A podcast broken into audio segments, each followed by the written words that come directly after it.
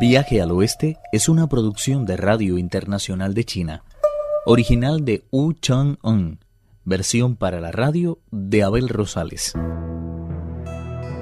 El rey de los monos recibe el apoyo de Maitreya para dominar al monstruo del falso templo del trueno. El plan es que Sun Wukong logre entrar en el estómago de la bestia. Por eso Maitreya, haciéndose pasar por un hortelano, le ofrece un melón que es el rey mono. Sin mirarlo siquiera, el monstruo empezó a comerlo con la intensidad propia de un animal. El peregrino se coló por su garganta y empezó a doblarle las costillas. No contento con eso, le dobló el estómago, tiró de sus intestinos e hizo con ellos toda clase de diabluras. El dolor era tan intenso que el monstruo no dejaba de apretar los dientes ni de hacer cosas extrañas con la boca mientras las lágrimas fluían copiosas de sus ojos. Se dejó caer al suelo, revolcándose por la tierra con tal desesperación que el huerto de melones quedó reducido enseguida a pura pulpa. Maitreya, recobrando la forma que le era habitual, dijo, Maldito monstruo, ¿te acuerdas de mí? La bestia levantó la cabeza y al ver de quién se trataba, corrió hacia él y se hincó de rodillas con las manos firmemente apretadas contra el estómago. Maitreya estiró el brazo y le quitó la bolsa de la fertilidad y el martillito para golpear las tablillas. En cuanto los tuvo en su poder, dijo levantando la voz. Deja de atormentarle, Sun Wukong. El peregrino estaba tan furioso que no prestó oídos a sus palabras y continuó lanzando puñetazos y arañando, como si fuera una bestia, las entrañas de su víctima. El dolor era tan insoportable que el monstruo se dejó caer al suelo. Ya es suficiente, Wukong. Déjale en paz de una vez. Solo entonces el peregrino dijo a regañadientes Abre la boca y déjame salir. Aunque el sufrimiento era tan intenso que por poco pierde el juicio, el monstruo aún conservaba sano el corazón e hizo lo que se le ordenaba. El peregrino abandonó sin ninguna dificultad el vientre de la bestia y recobró la forma que le era habitual. Enseguida trató de acabar con el monstruo, pero Maitreya le había enrollado ya en el saco de la fertilidad y se lo había colgado a la cintura tomó el martillito y le preguntó en tono severo por los símbolos que Sun había destruido. Maitreya dijo al rey mono, Creo que voy a ir contigo por el otro. Al ver el tremendo poder de su Dharma, el peregrino no se atrevió a demorar por más tiempo la vuelta al monasterio, donde encontraron las puertas firmemente cerradas. Maitreya volvió hacia ellas el martillito y se abrieron por sí solas. En el interior reinaba el más absoluto de los desórdenes. Los diablillos habían tenido ya noticia de la derrota infligida a su señor y estaban preparando apresuradamente sus cosas para escapar. Sin poder contenerse, el peregrino se lanzó contra ellos y en un abrir y cerrar de ojos acabó con más de setecientos. A medida que iban muriendo, iban manifestando la forma que les era habitual. La mayoría habían sido espíritus de árboles, bestias y aves. Maitreya, por su parte, reunió todos los trozos de oro y lanzando sobre ellos su aliento sagrado, volvió a unirlos con tal perfección que no se notaba ninguna diferencia entre ellos y los símbolos originales. En cuanto hubo concluido su misión, se despidió del peregrino y regresó en una nube al reino de la felicidad suprema. El gran sabio corrió entonces a desatar al monje Tang, a Pachie y al bonzo Sha, que permanecían suspendidos de una viga. Después de llevar tantos días sin probar bocado, el idiota tenía un hambre tan feroz que no se preocupó de dar las gracias al peregrino por lo que acababa de hacer. Como un loco corrió hacia la cocina en busca de algo que llevarse a la boca. La suerte le acompañó, porque cuando el peregrino le lanzó su último reto, el monstruo se disponía a celebrar un opíparo banquete. El idiota se abalanzó sobre el arroz y de un bocado acabó con más de la mitad de una cazuela. Solo entonces se acordó del maestro, y regresó a su lado con tres cuencos llenos hasta arriba. Liberaron a todos los prisioneros, que regresaron gozosos al salón principal.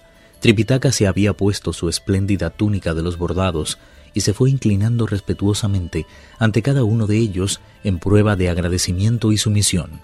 Los últimos en remontar el vuelo fueron las veintiocho constelaciones que regresaron a sus moradas celestes, lo mismo que los guardianes y los protectores de los monasterios. Los peregrinos permanecieron medio día descansando en aquel lugar. A la mañana siguiente, tras dar de comer al caballo y asegurar bien el equipaje, reanudaron la marcha. Antes de lanzarse a los caminos, prendieron fuego aquel falso monasterio y no pasó mucho tiempo sin que quedara reducido a cenizas. Fue así como lograron escapar de una prueba terrible, prosiguiendo su viaje en cuanto todos los obstáculos y dificultades quedaron definitivamente allanados.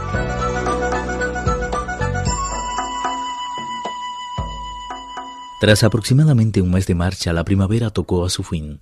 Todos los árboles habían florecido, pero las tormentas eran cada vez más frecuentes y los repentinos chaparrones dificultaban el avance de los caminantes.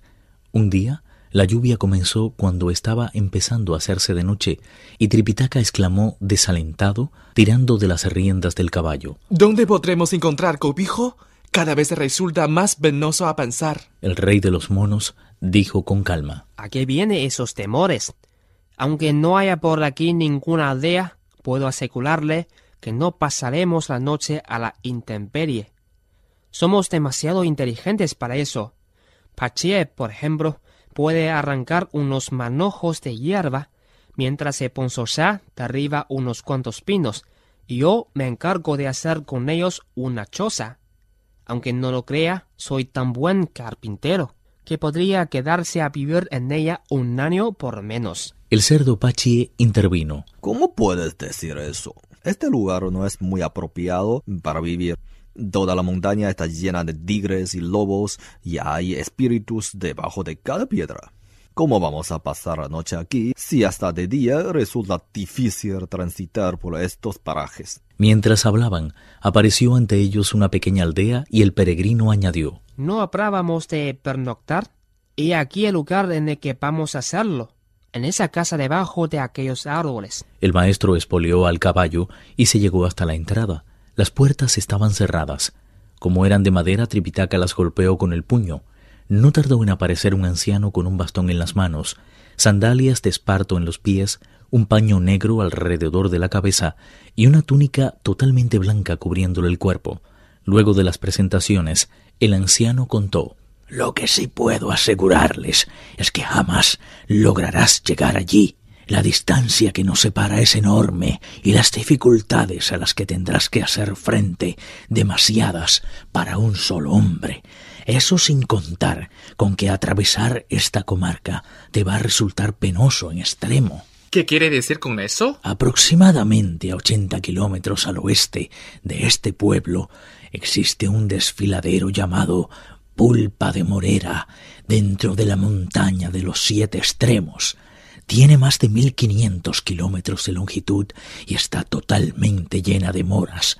Como esta región está prácticamente deshabitada y los viajeros que la cruzan son muy pocos, las moras maduran y caen al suelo, donde terminan pudriéndose. A causa de las escarchas invernales y del calor del invierno, los restos de las moras forman una masa tan pútrida que las gentes de por aquí llaman a ese punto el desfiladero resbaladizo. Cuando se levanta el viento del oeste, no hay quien aguante el hedor. Afortunadamente, estamos a finales de la primavera y en esa época del año los vientos suelen ser del sudeste, de lo contrario, estaríamos todos con las narices tapadas.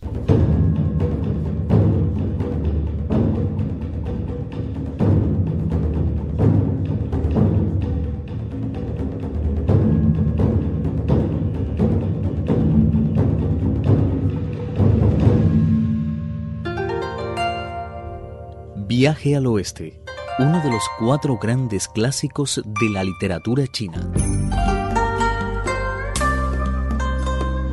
Versión para la radio, Abel Rosales. Actuaron en este capítulo Pedro Wang, Raúl López, Alejandro Lee y Víctor Yu. Esta es una realización de Abel Rosales, quien les habla, para Radio Internacional de China.